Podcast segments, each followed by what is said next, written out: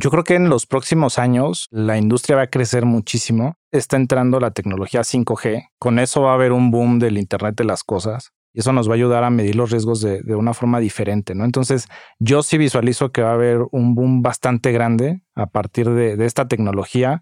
Creo que también la parte de blockchain se va a volver bastante importante.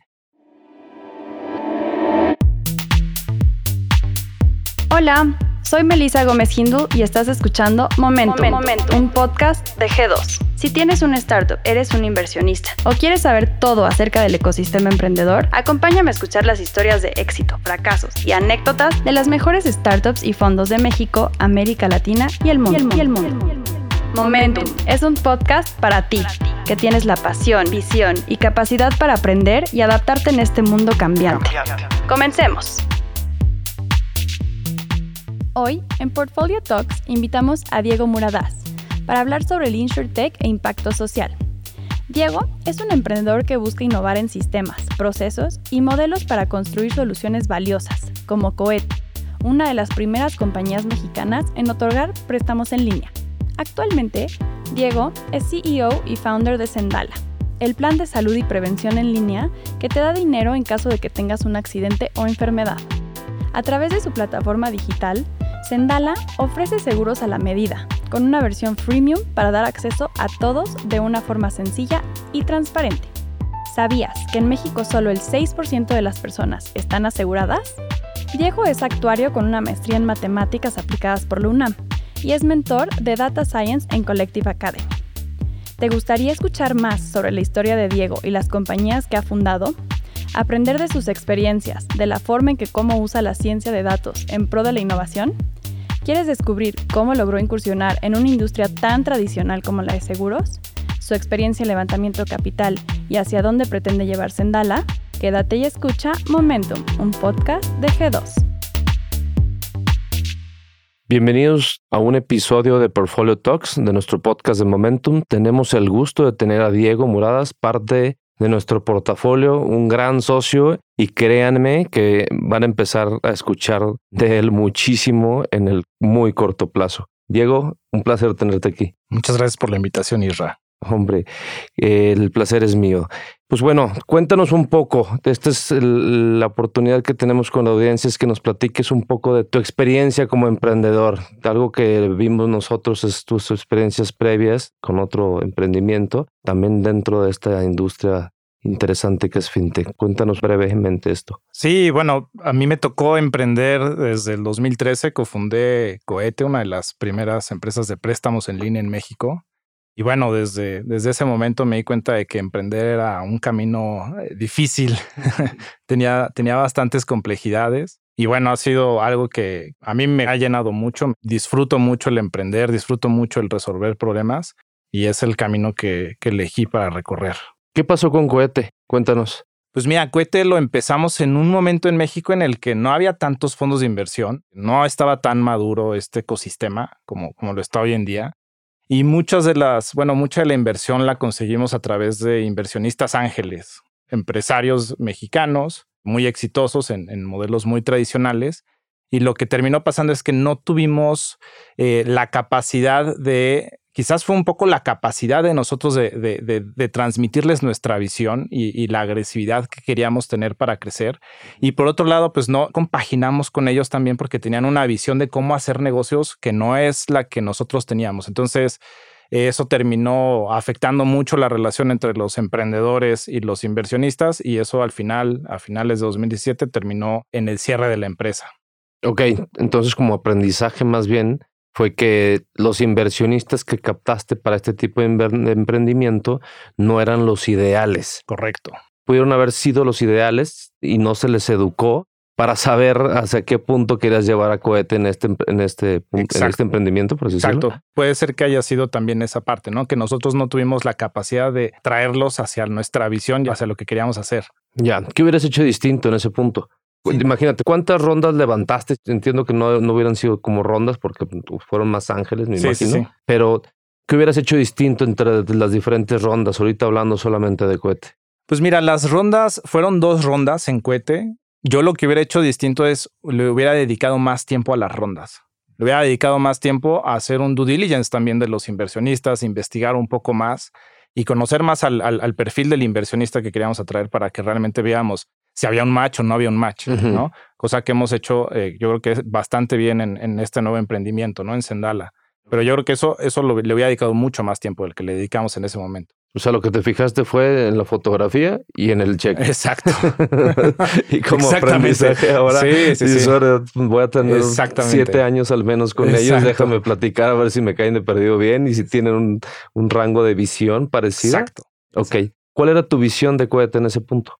Pues mira, la visión de cohete que teníamos en ese momento era de, crecer mucho, enfocarnos mucho en, dar muchos créditos para poder tener acceso a muchos datos y conforme pasara el tiempo poder ir utilizando esos datos para volver a la empresa de una forma óptima a que tuviera KPIs que pudieran apuntar hacia una rentabilidad, ¿no? Pero en esa época, pues sí necesitábamos generar muchos datos porque estos modelos eran de, cómo medir el riesgo, eran bastante nuevos y no se tenía tanta información de cuáles eran los que sí funcionaban y los que no funcionaban. Entonces había mucha prueba y error. Ya, pero entonces también como que te estuviste adelantando un poquito a la industria, por así decirlo, y a lo mejor las mismas herramientas o la misma experiencia que hoy se tiene con Big Data no es lo mismo que estaba en el hace que ya pues bueno, ya son siete años de eso. Sí, sí, sí. Entonces yo creo que también fue un punto relevante en el cual se logró escalar o no a la medida que querías. No, no, no, no, no, no logramos llegar a los volúmenes que a mí me hubiera gustado. Ya.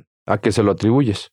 Pues a que no nos dio el tiempo y a que, a que nos faltó tiempo y nos faltó eh, cerrar una inversión más grande también. Ya, por la misma falta de los fondos que, que, no tenemos hoy en día. Exacto. Pero bueno, lo bueno es que te preparó para la que sigue, ¿no? Exactamente. es, la que me gusta, es la que realmente me quería enfocar. ¿Por qué? Porque pues esta sí es parte de nuestro portafolio. Qué bueno.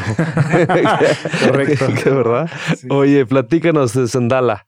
¿Cuál es tu nuevo emprendimiento? Pues es Sendala, es una insurtech Estamos muy enfocados a la parte de seguros, eh, sobre todo a la parte de salud. Y bueno, construimos un modelo freemium, que significa, es la, unión de la palabra free premium, que es básicamente tener un plan que sea gratis. ¿no? empezar con un plan gratis con el que la gente puede romper quizás esas barreras que hay sobre, sobre el producto, sobre, el, sobre la industria incluso, para que le pierdan un poco el miedo, nos conozcan y conforme vayan generando confianza, pues tengan la posibilidad de incrementar sus coberturas, eh, las sumas aseguradas con planes de pago. Órale, ¿y cómo de crédito te moviste a seguros de gastos médicos mayores. Platícame esa transición tuya. Hubo, dos cosas, ¿no? La primera es, eh, yo estudié actuaría, entonces la parte de los seguros la, la, traigo desde la carrera. También tengo muchos amigos y familiares que trabajan en el sector.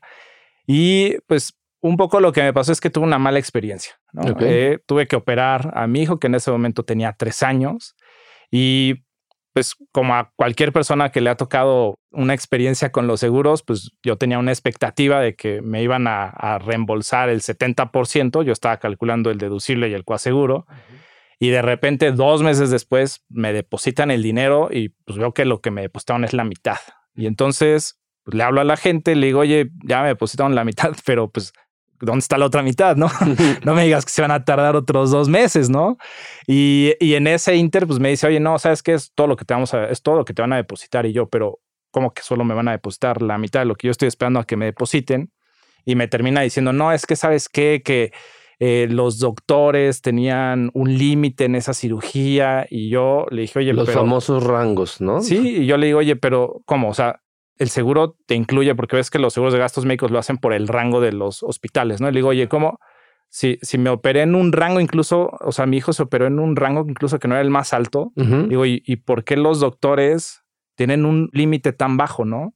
Y me dijo, no, es que así está para todos los hospitales y, y yo, órale, está bien, ¿no? O sea, pues ya no hay, no hay nada que pelear porque pues no hay, no hay mucho que discutir ahí, pero sí me tocó ver como desde la experiencia el decir, qué complicado es tomar una decisión cuando tú crees que tienes la información y no la tienes, ¿no? Cuando hay tantas letras chiquitas, cuando el producto es tan complejo.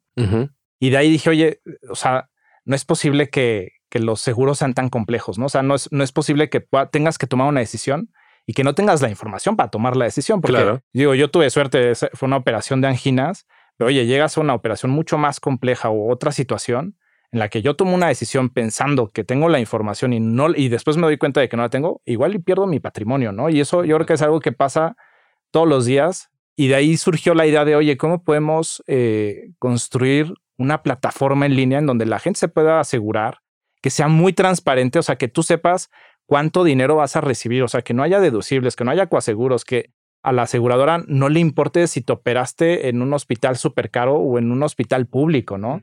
Y de ahí fue como surgió Sendala, ¿no? También desde la parte del crédito, pues me tocó ver la parte de, oye, ¿por qué piden seguro, por qué piden eh, créditos las personas? Y una de las razones más comunes, en la número uno en, en cohete, eran las emergencias médicas. Entonces, claro, cuando me pongo a investigar un poco más eh, de cómo estaba la industria y me doy cuenta de que prácticamente nadie tiene un seguro de salud, pues sí, me, da, me queda claro, ¿no? Al final la gente tampoco ahorra tanto, ¿no? Entonces, si tienes una emergencia médica, la única solución que tienes es pedir un crédito, ¿no? Y es un préstamo que le puedes pedir ya a tus familiares y amigos o a una institución. Pero la realidad es que cuando pides un préstamo, si tú no estás pensando en hacer un fraude, pues sí tienes la capacidad de decir, oye, pues si me voy a comprar un, teléfono, si voy a invertir en mi negocio, si voy a comprar una bicicleta, voy a comprar un coche, si haces un cálculo y haces un análisis de si vas a poder pagar o no, en una emergencia médica, la realidad es que a la gente le da igual. O sea, necesitan el dinero porque muy probablemente le tienen que salvar la vida o a un familiar muy cercano, o a un amigo o a ellos mismos, ¿no? Entonces, la realidad es que cuando tienes una emergencia médica, no hay un análisis de si vas a poder pagar el crédito, no, es lo que estás haciendo es cómo consigo esa cantidad de dinero, ¿no? Entonces, un poco por la experiencia del crédito y un poco por esta experiencia personal, fue que decidí que, quería hacer algo en, la, en el mundo de los seguros y quería encontrar una solución. Ok, ¿y cómo llegaste a esa solución? O sea, dado lo que me estás diciendo, lo normal hubiera sido, déjame pongo una aseguradora, ¿no? O sea, creo un seguro que sea lo suficientemente claro y pues, a un costo y listo, ¿no? Digo, hasta desde un punto de vista patrimonial. ¿En qué momento lo transformas en algo freemium, digamos, más para todas las personas, no? Sí, a ver, cuando cerramos, cuando cierra Cohete, yo decido que lo siguiente que quiero hacer es en el mundo de los seguros, ¿no? ¿Qué empecé a hacer? Empecé a investigar, empecé a leer eh, reportes, empecé a hablar con la gente de la industria y lo primero que quería hacer era entender qué es lo que estaba pasando, ¿no? O sea, entender muy bien la problemática, entender muy bien pues por qué los seguros en México y en muchos países, sobre todo en mercados emergentes, siguen teniendo una penetración tan baja. Y lo que aprendí es que pues, al final los, los seguros como están hoy en día son un negocio muy bueno, ¿no? O sea, las, las, aseguradoras pues pueden tener... solamente te pagan el 50%. sí, al final e, es un negocio muy rentable, ¿no? Y, y, no han buscado modernizarse, no han buscado eh, hacer cosas más innovadoras, ¿no? Claro. Y, y, después, por un lado, está esa parte como del sector que es bastante complejo también, o sea, está las aseguradoras, las reaseguradoras, los brokers, los agentes, la Comisión Nacional de Seguros y Fianzas, la Conducef, que también está dentro de, de, ese sector para temas regulatorios. Y luego está la parte de la sociedad, ¿no? O sea, que, ¿qué es lo que pasa también con la sociedad? Pues a ver, o sea, los seguros históricamente han sido muy caros. O sea, hay dos razones que nosotros encontramos por las que una persona tiene un seguro de salud. Una es porque tiene una capacidad económica alta y entonces lo puede pagar, o porque trabaja en una empresa eh, que se lo da como beneficio, ¿no? Y entonces, ¿qué es lo que pasa? Tenemos a más del 90% de la población que nunca ha estado asegurada y que no es algo que traen en la mente, ¿no? Y que cuando piensan en un seguro, lo que piensan es, es caro, las aseguradoras no siempre tienen una reputación muy buena, etcétera, ¿no? Una serie de cosas. Y entonces, cuando empezamos a investigar y empezamos a entender muy bien la, problemática, pues llegamos a una conclusión, ¿no? Y la conclusión viene de, parte también de, una investigación que hicimos sobre teorías del comportamiento y behavioral science, en el que encontramos que, a ver, o sea, ¿cuál es la mejor forma para romper el esquema en el que una persona toma decisiones normalmente? Y la forma de romperles ese esquema era con un producto gratis. ¿no? Y entonces, pues vimos, o sea, nos pusimos a investigar porque la verdad es que también dijimos, oye, los modelos freemium existen ya desde hace muchos años, ¿no? o, sea, en o, sea, desde que existen modelos de suscripción gratuitos, está Spotify, está Dropbox, Evernote, muchos, ¿no? Entonces nos pusimos a investigar, de, oye, a ver qué ha pasado con los modelos freemium en seguros y no encontramos nada, ¿no? Entonces dijimos, oye, qué raro qué raro está que, o sea, que después de tantos años de, que tengo el hilo negro, sí, no, o sea, aquí hay, aquí hay, aquí hay algo raro, no? Entonces nos pusimos a investigar un poco más Y sí, o sea, al final es, es complejo, ¿no? O sea, un modelo de suscripción y tú piensas, por ejemplo, en un Netflix, o sea, Netflix o Spotify dejan de sacar música nueva o dejan de sacar series y películas nuevas y, lo, o sea, y te cansas y lo apagas, ¿no? O sea, dejas de, pagar. El modelo de las aseguradoras, un seguro realmente es un modelo de suscripción. Lo que pasa es que no es tan fácil generar valor constante eh, a través de un seguro, ¿no? Ahí hay un reto enorme y nuestra hipótesis es, en Sendala, nuestra hipótesis es, no hay otro modelo freemium de seguros o no lo había antes de nosotros, quizás porque no está tan fácil encontrar cómo darle la vuelta a ese problema de generarle un valor constante a las personas, ¿no?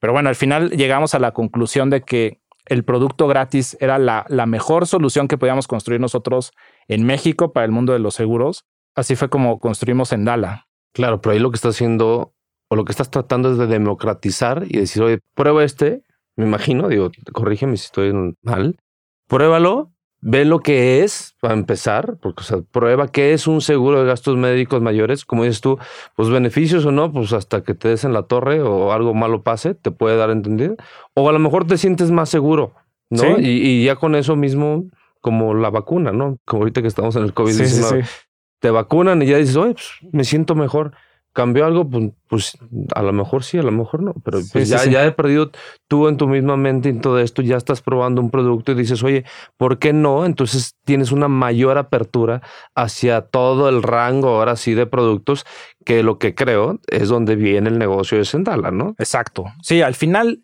el gratis tiene varias razones, ¿no?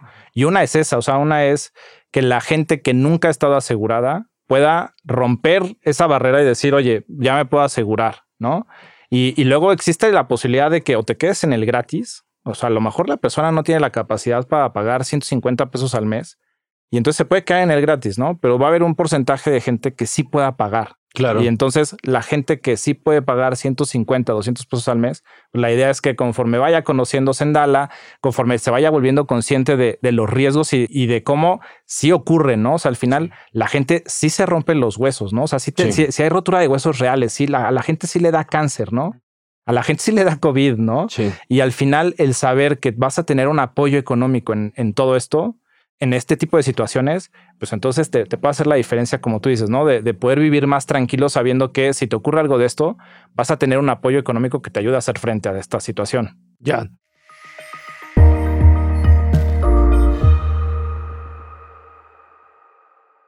Oye, y el, hablando del año pasado y este tema del COVID-19, ¿te ayudó? Pues fíjate que el tema del COVID no ha sido beneficioso para nosotros todavía. Yo creo que ahorita que la gente ya está empezando, estamos empezando a salir de esta crisis en la que ya la gente se está vacunando, yo creo que para nosotros sí va a ser bueno este momento porque la gente es más consciente de los riesgos en la salud que estamos corriendo y de las implicaciones financieras que tienen estos riesgos de salud, ¿no? Entonces, yo creo que ahorita que empezamos a salir va a ser muy bueno para nosotros porque la gente está muy consciente de todo esto. El COVID no, nosotros no tenemos una cobertura de COVID, entonces, y decidimos no sacar una cobertura de COVID porque cuando empezó todo esto, nadie sabía si iba a haber una, dos o tres olas. Y la verdad es que al final tomamos una decisión buena. Uno de, los, de nuestros aliados principales es Swiss Re, que es una de las reaseguradoras más importantes del mundo. Y cuando sale todo esto en marzo, platicamos con ellos y les dijimos, oigan, ¿estarían ustedes abiertos a sacar algo de COVID? Y nos dijeron no. O sea, a nivel global, la, la, la respuesta es no vamos a hacer nada de COVID porque no sabemos qué va a pasar. Y si, una, si las aseguradoras que están sacando un producto contra COVID se equivocan en sus supuestos, esto va a ser catastrófico. Sí, quiebra. Y, y, problemas reputacionales, ¿no? Etcétera. Entonces, al final nosotros decidimos pues también un poco confiar en, el, en, el, punto de vista que ellos tenían. Yo creo que fue una decisión buena porque en ese momento estábamos pensando, sí, ya para julio se acabó, ¿no? Y ya vamos a llegar a julio de 2021 y, todavía, y todavía estamos a... para mí iba a durar tres semanas. Yo, yo, yo, comprando vuelos en mayo. sí, sí, sí. Entonces, al final fue una decisión buena. Nos enfocamos, o sea, nosotros cuando diseñamos todo esto nos enfocamos en cosas muy comunes, ¿no? En ese momento no existía el COVID y nos enfocamos en las coberturas más comunes y en hacer un producto muy transparente, este, muy sencillo de entender. Entonces, no cubrimos todo como gastos médicos mayores, pero sí cubrimos que te rompes un hueso si tienes un accidente, las enfermedades más comunes de las graves, ¿no? Cáncer, infarto, insuficiencia renal, accidente cerebrovascular. Hicimos un par de paquetes de las cirugías más comunes de México. Entonces dijimos, bueno, no, no podemos cubrir todo porque cubrir todo es muy caro, pero sí podemos cubrir las cosas que, que te pueden ocurrir, ¿no? Con mayor probabilidad.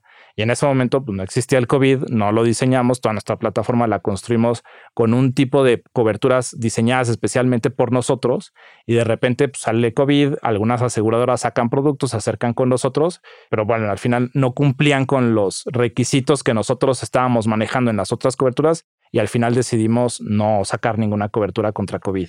Ya, oye, y desde el punto de vista como del ecosistema emprendedor, ¿cómo lo viste el año pasado? Pues yo creo que fue un año, yo pensé, o sea, yo, yo me acuerdo que cuando se anuncia que se iban a cerrar las escuelas y todo, nosotros poquito antes habíamos cerrado una inversión con, con Angel Ventures y me acuerdo que nos invitaron a una, a una, a una sesión con ellos, eh, con todas sus empresas, y el mensaje fue muy duro, ¿no? Fue, supongan que no van a tener ingresos durante un año y a partir de eso planifiquen. Entonces nosotros, pues la verdad es que hicimos eso yo pensé que iba a ser un año más duro, o sea, yo pensé que íbamos a ver más startups que iban a, cerrar, que iban a quebrar, y al final tampoco pasó tanto, ¿no? O sea, yo creo que me impresionó ver al, ecosistema tan resiliente, ¿no? O sea, eh, muchas alianzas, hubo muchas, o sea, me, me, gustó ver tantas alianzas entre startups, ¿no? De cómo, cómo se empezaron a ayudar unas a otras. Nosotros la verdad es que apenas lanzamos en ese momento, entonces como que no, estábamos tan posicionados como para empezar a hacer alianzas, ni era el momento para nosotros, pero sí vi un, un ecosistema muy maduro y muy resiliente. Para mí pareciera que estábamos listos para esta pandemia. Digo, también, sí. tú todo lo tienes 100% digital, no tienes un agente que te tiene que estar vendiendo tu seguro de estos médicos mayores, en el cual tienes que irte a desayunar, pues para que te ponga ahí dos, tres seguritos más, ¿no? Todo el tema de pagos, fintech, o sea, al fin y al cabo también ayudó muchísimo, ¿no? Digo, dentro del punto de vista del ecosistema. Sí, por supuesto. Y creo que también se dieron hasta buenas rondas, ¿no? Tú mismo levantaste la ronda en ese, en ese tiempo. Bueno, un poquito también después ha sido levantando. ¿Qué le esperas en Dallas este año? Este año, la verdad es que sí estamos esperando un crecimiento exponencial muy fuerte a partir de, a partir de junio. Ya vamos a anunciar nuestra ronda. Estamos creciendo el equipo. Empezamos el año. El año lo empezamos con cinco personas. Ya somos cerca de 20. Estamos empezando a, tener un equipo mucho más robusto para poder mejorar la tecnología, para poder empezar a, a generar contenido interesante para la gente, etcétera. Entonces se viene un año bastante emocionante para nosotros en, el, en la parte de, crecer mucho. Ok. ¿Qué esperarías que pasara con el ecosistema emprendedor? ¿Existiría un boom más fuerte este año que el año pasado? Yo creo que sí. Yo creo que, o sea, lo que hemos visto año con año es que cada vez crece más, ¿no? Cada vez uh, ya, ya tenemos dos unicornios. Este, ya cada vez hay rondas más grandes. Los fondos extranjeros están cada vez más interesados en invertir en startups mexicanas. Entonces, yo creo que al final esto se va construyendo, ¿no? Al final no es algo que se ha construido de un día para otro, se ha ido construyendo a lo largo de, muchos años, de muchos emprendimientos, y yo lo que sí creo es que pues, esto va a seguir creciendo, ¿no? Totalmente. ¿Cuál dirías que es la diferencia en haber levantado capital en el 2013 versus el levantar capital en el 2018? Desde el punto de vista de la manera de, de, pichar, la manera de levantar capital, hasta los mismos contratos, me imagino que que han cambiado, ¿no? O sea, ¿qué le dirías a ese Diego desde antes? Olvidémonos el tema de los inversionistas, pero desde la manera de, levantar, porque digo, cuando tú te acercaste con Helps, pues era un PowerPoint y ni tan bonito, o sea, no estaba nada bonito. Nada bonito, pero pues la idea tuya estaba buenísima y tú como emprendedor eres fenomenal y por eso nos aventamos, ¿verdad? Pero, ¿qué le dirías a esa parte? O sea, ¿cuál, cuál dirías que es el cambio? a ver, o sea, mucho, ¿no? O sea, desde de lo que dices, ¿no? O sea, ¿Qué vehículos usaban antes notas convertibles? Ahora se usan safes, ¿no? O IMIETs acá en México, ¿no? La posibilidad de levantar capital con otros emprendedores era algo que tampoco se tenía, ¿no? Ahora ya se tiene. ¿Por qué? Pues porque los emprendedores que han ido teniendo éxito, pues ahora están invirtiendo en otras startups, ¿no? En nuestro caso, por ejemplo, uno de los primeros inversionistas fue Armando Kuroda, que, es el founder de Cobra y de, de Credit Like Me. Y así hay muchos más, ¿no? Que han ido construyendo sus éxitos y luego van invirtiendo en otros emprendedores. Y el mismo ecosistema, ¿no? O sea, antes eran, yo recuerdo que con Cohete yo creo que fui a platicar con cinco fondos de inversión porque eran los que había en México y no, había, no había mucho más. De, de, Estados Unidos no había, no estaban tan abiertos a invertir en México. Y ahora ya hablas con, al mismo tiempo estás hablando con fondos de México, con fondos de Chile, con fondos de Argentina, con fondos de Estados Unidos, y ya hay una apertura mucho más grande a invertir en, empresas eh, latinoamericanas, ¿no? Entonces hay un, hay, un, hay un mundo de diferencia. ¿Y cuál es la diferencia de picharle a un inversionista ángel, digamos, de cohete, de esos que buscaban las utilidades al mes siguiente, a picharle a Angel Venture? Ahorita digo, lo dije porque tú lo mencionaste. Sí, no, al final es muy distinto, ¿no? O sea, el perfil al que nosotros le pichamos en, en cohete era un perfil muy enfocado a los números, muy enfocado al negocio, a la problemática que existía. En los fondos, con los fondos, la problemática es lo más importante. O sea, tienes que realmente resolver un problema y yo creo que eso muchas veces como emprendedores creo que nos falla, ¿no? Estamos pensando que la solución es la problemática y el problema existe independientemente de la solución, ¿no? Se enfocan, los fondos se enfocan mucho más en la problemática y en la solución que vas a construir, no la solución que ya tienes, sino la solución que vas a construir a lo largo del tiempo y la visión que tienes de cómo lo que tú vas construyendo va resolviendo esa problemática y cómo eso puede realmente tener un impacto positivo en las utilidades, pero también en el impacto, pero también en, el volumen de gente al que puedes llegar, ¿no? Porque al final, eh, ¿qué es lo que nos pasa muchas veces? O sea, si yo pienso, por ejemplo, en, cohete, eh, no sé, o sea, los inversionistas de cohete no estaban pensando tanto como en, el, en el volumen, ¿no? En las posibilidades que te da una plataforma digital y los fondos de inversión sí están viendo mucho de esa parte, ¿no? Y cómo el uso de los datos a lo largo del tiempo te va generando también una, una ventaja competitiva respecto a la competencia. Claro. Entonces te dirías que como quiera pichar un, un deck de presentación así nada más al inicio, es radicalmente distinto a esta ronda que acabas de cerrar. Sí, sí, sí, por supuesto. Vas evolucionando completamente. Sí. ¿Por qué? Por lo mismo, porque tú estás pensando en tres años de lo que vas a hacer con la cantidad de dinero que vas a recibir eso y cómo eso te va a llevar a una mejor participación de mercado mucho más eficiente que todos los demás brokers que tienen 40 años con el mismo cliente. ¿Estarás de acuerdo conmigo en eso? ¿no? ¿Y qué le dirías al emprendedor que trae una idea y que quiere meterse en la industria de InsurTech? que le investigue porque está, está interesante, ¿no? Yo creo que hay muchos problemas, o sea, hay muchas cosas que resolver en el mundo de los seguros. De hecho, no todas las insurtechs están enfocadas a vender seguros. O sea, hay problemáticas que también tienen las aseguradoras que no han, no han logrado construir tecnología para automatizar muchos de sus procesos. Y hay muchas insurtechs que se dedican a apoyar a las aseguradoras a automatizar muchos de sus procesos, ¿no? Entonces, el mundo de insurtech tiene, o sea, es muy interesante porque tienes muchos lados de dónde verlo y de dónde puedes, dónde puedes sumar, ¿no? Entonces, yo creo que sigue habiendo muchas áreas de oportunidad para emprender. Y... Para mi gusto, primero vamos en la primera capa. En la primera o segunda capa, que es, bueno, ya pasó la primera capa, que es la generación de leads. Todo el mundo, y todas las comparativas y todo eso, pues te armabas un sitio y listo, ¿no? Ya la segunda etapa es cómo puedes tener y transformar y democratizar muchísimo al mercado. Exacto. Y entonces, todas las demás etapas o las demás capas que van a seguir, como tú lo dices, ya van a ser las mismas creación de pólizas, ya eh, de los mismos emprendedores, por así decirlo, y la automatización de los procesos a la hora de ejecutar pólizas también creo que va, va a dar mucho de qué hablar y hasta el mismo blockchain. Yo creo que también va a tener que tener un, un protagonismo. Un protagonismo, exactamente, dentro, dentro, dentro de la industria. Y creo que viene, viene muchísimo por eso. Sí, yo, yo creo que justo ahorita, por ejemplo, en el caso de Sendala, nos lo han platicado, nos lo han preguntado varias veces, si nosotros llegamos a competir con los brokers y lo que nosotros decimos es no, o sea, al final nosotros no lo vemos como competencia porque al final nuestro producto ni siquiera es un, sustituto de un gastos médicos mayores, ¿no? Pues más bien lo que nosotros queremos hacer aquí es voltearnos con el más del 90% de la población que no tiene un seguro y que nunca lo ha tenido y decirles, oigan, sí está esa opción y sí es muy cara, pero aquí también hay otra opción, ¿no? Y entonces abrir mercado que yo creo que ese es eh, cuando emprendes, yo para mí esa es de las cosas más emocionantes, cuando puedes abrir un mercado que está ahí y que nadie lo ha visto y que nadie ha sabido cómo atacarlo. A eso es lo que yo iba. Por eso mismo la primera capa no, no se abrió en ningún mercado. Simplemente que tenías un tema de mayor información. Exacto. Lo que me encantó de Sendal y lo que me encantó cuando nos pichaste es que tú ibas a aperturar completamente el mercado, que estaba 100% virgen, como dicen, ¿no? el, océano azul, listo para penetrarlo de una manera pues bastante interesante, digamos, ¿no? Y, a la misma hora también de platicar y hacer contigo los modelos financieros, pues súper interesante el, todo el tema matemático que lleva, que lleva detrás de esto, ¿no? sí, correcto.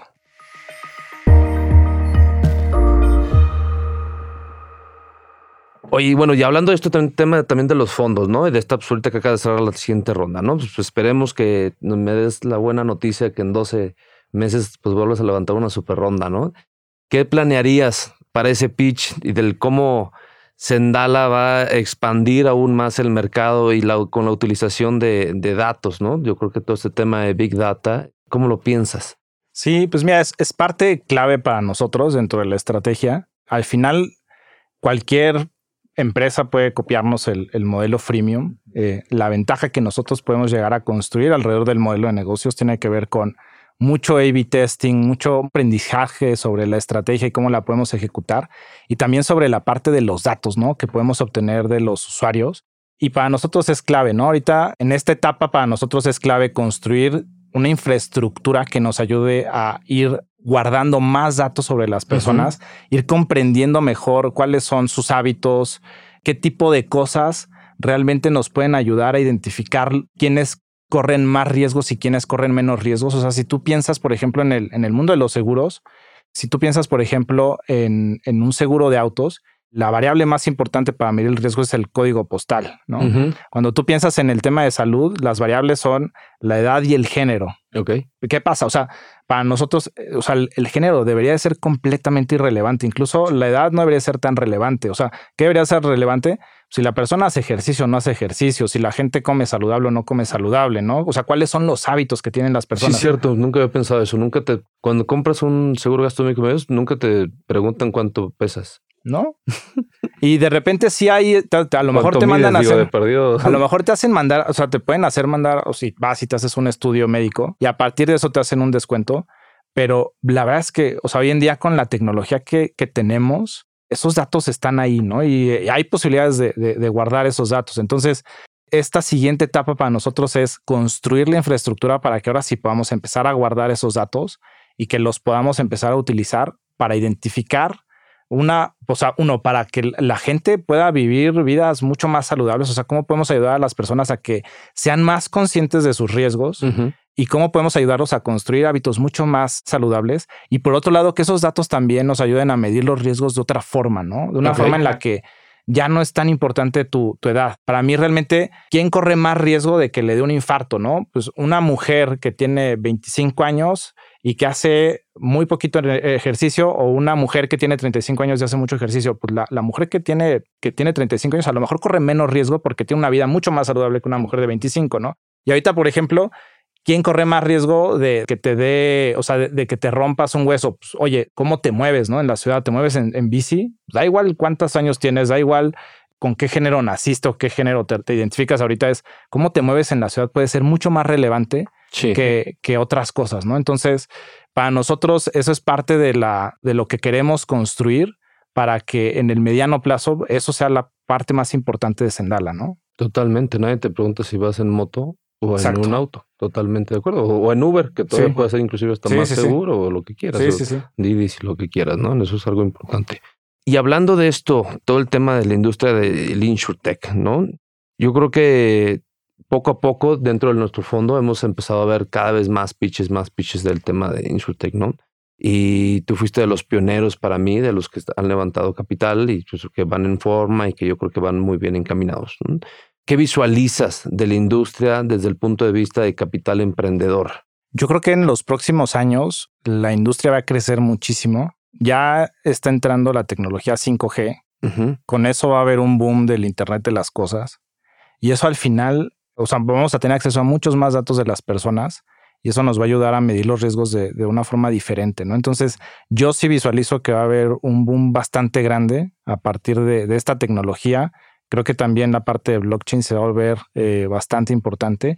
Y yo lo que estoy esperando es que siga habiendo, siga creciendo mucho las startups que entran a la industria, no solamente desde el punto de vista de, vender seguros a personas, ¿no? Sino desde cómo hay va a haber mucha tecnología que va a poder estar enriqueciendo al sector, como en su momento llegó a pasar con los core bancarios en la nube y, y, muchas cosas más, ¿no? Entonces yo sí creo que va a haber mucho crecimiento.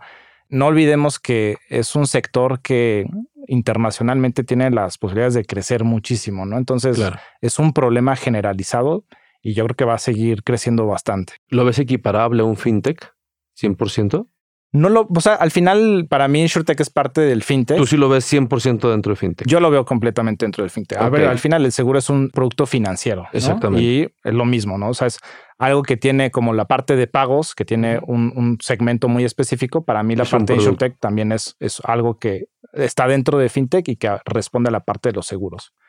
Y yo creo que irá creciendo, así como se ha ido generalizando mucho esta idea de que lo fintech debe estar embebido en muchas otras empresas. Yo creo que con seguros va a pasar también lo mismo. acá es, va a estar más embebido en otro tipo de, startups y otro tipo de, empresas. Y yo creo que es parte del crecimiento. Creo que va a haber muchísimas cosas nuevas en los próximos años. Y ves las grandes empresas aseguradoras haciendo inversiones ya dentro de las insurtech, así como está pasando en el tema pues como tú dices, el fintech de, de los neobancos y los clips, American Express metiéndole clip, etcétera, etcétera. ¿Lo ves también de la misma manera? Sí, sí, sí, sí. A ver, yo creo que es algo muy natural. AXA creo que ya lo está haciendo, algunas aseguradoras ya lo están haciendo. Ya hemos visto rondas de inversión que están lideradas por reaseguradoras. Entonces, yo, yo creo que va a ser, es parte natural de, de la evolución del sector, ¿no? Va a haber muchas aseguradoras invirtiendo en startups. Va a haber seguramente, bueno, ya en Estados Unidos pasó que una InsurTech compró una aseguradora. Entonces, yo creo que al final. Al revés, eso es la diferencia. Aquí fue al revés, sí. Entonces, yo creo que es parte de la, de la evolución que va a tener el segmento. Ok, ¿qué tan lejos ves las salidas de InsurTech? En Latinoamérica. En Latinoamérica. Yo creo que no estamos tan lejos. Ok. Yo creo que no estamos tan lejos. O sea, al final las salidas también se han ido acelerando bastante. Totalmente. Y yo creo que se van a acelerar porque al final es un segmento que tiene, a diferencia del, del crédito, ¿no? O sea, cuando tú piensas en el crédito, piensas, bueno, se lo puedo pedir a, un, a una institución financiera o se lo puedo pedir a un familiar, pero el crédito está ahí. Exacto. Los seguros no. O sea, los seguros sí tienes que ir con una institución porque no, no, no, no es tan fácil, ¿no? Construirte ahí una red que te ayude a asegurarte. O sea, es, es bastante complejo, ¿no? Entonces, la parte de los seguros sí tienes que acercarte a una institución y yo creo que eso abre las posibilidades muy grandes para que la industria siga creciendo. Pero va a estar más enfocada a unas adquisiciones dado la participación de mercado de las startups o más bien a los tipos de productos o las rentabilidades de los productos que puedan estar dando en un futuro. Yo creo que va un poco de todo, ¿no? O sea, va al final, como lo platicamos hace rato, ¿no? O sea, nosotros venimos a abrir un mercado que estaba completamente desatendido pero también hay un mercado que existe que se puede mejorar, ¿no? Se puede automatizar en muchas cosas, se pueden mejorar los productos y yo creo que eso al final va a ayudar a que también la rentabilidad vaya creciendo. Al final, tú piensas que si ahorita necesitas a alguien que revise una reclamación de gastos médicos mayores para que vayan revisando cada rubro de la factura uno por uno para ver que sí te reembolsan y que no, si eso se puede automatizar, pues imagínate, la rentabilidad de las aseguradas puede subir muchísimo también. Claro, o sea, para mí es, un excelente paso lo que acabas de decir. Que las InsurTech también van a apoyar a las aseguradoras a ser muchísimo más eficiente y más user-friendly con, con, sus asegurados, por así decirlo. En, en, el segmento alto, por así decirlo, que tú lo estás diciendo completamente, ¿no? Va.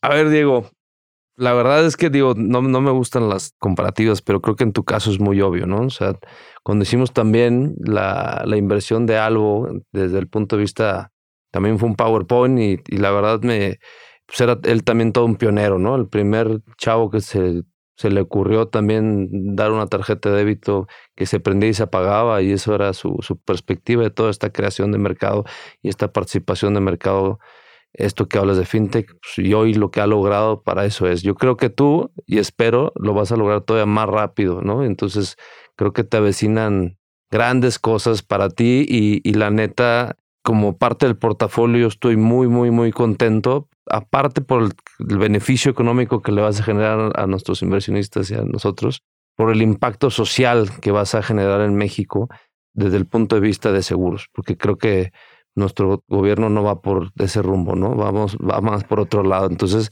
y el que utilices toda esta tecnología, todos estos datos para poder impactar a todas estas personas, creo que estoy muy contento y, te lo agradezco. Y creo que por eso mismo existen los fondos de inversión de capital de riesgo para apoyar emprendedores como tú. De eso, de, corazón, te lo queremos decir. Muchísimas gracias. Digo yo, la verdad es que me conformo con hacerlo igual de bien que Ángel, ni siquiera más rápido, ¿no? Con que, con que lo hagamos igual de bien que lo ha hecho en algo, la verdad es que para nosotros sería un éxito rotundo. Ok,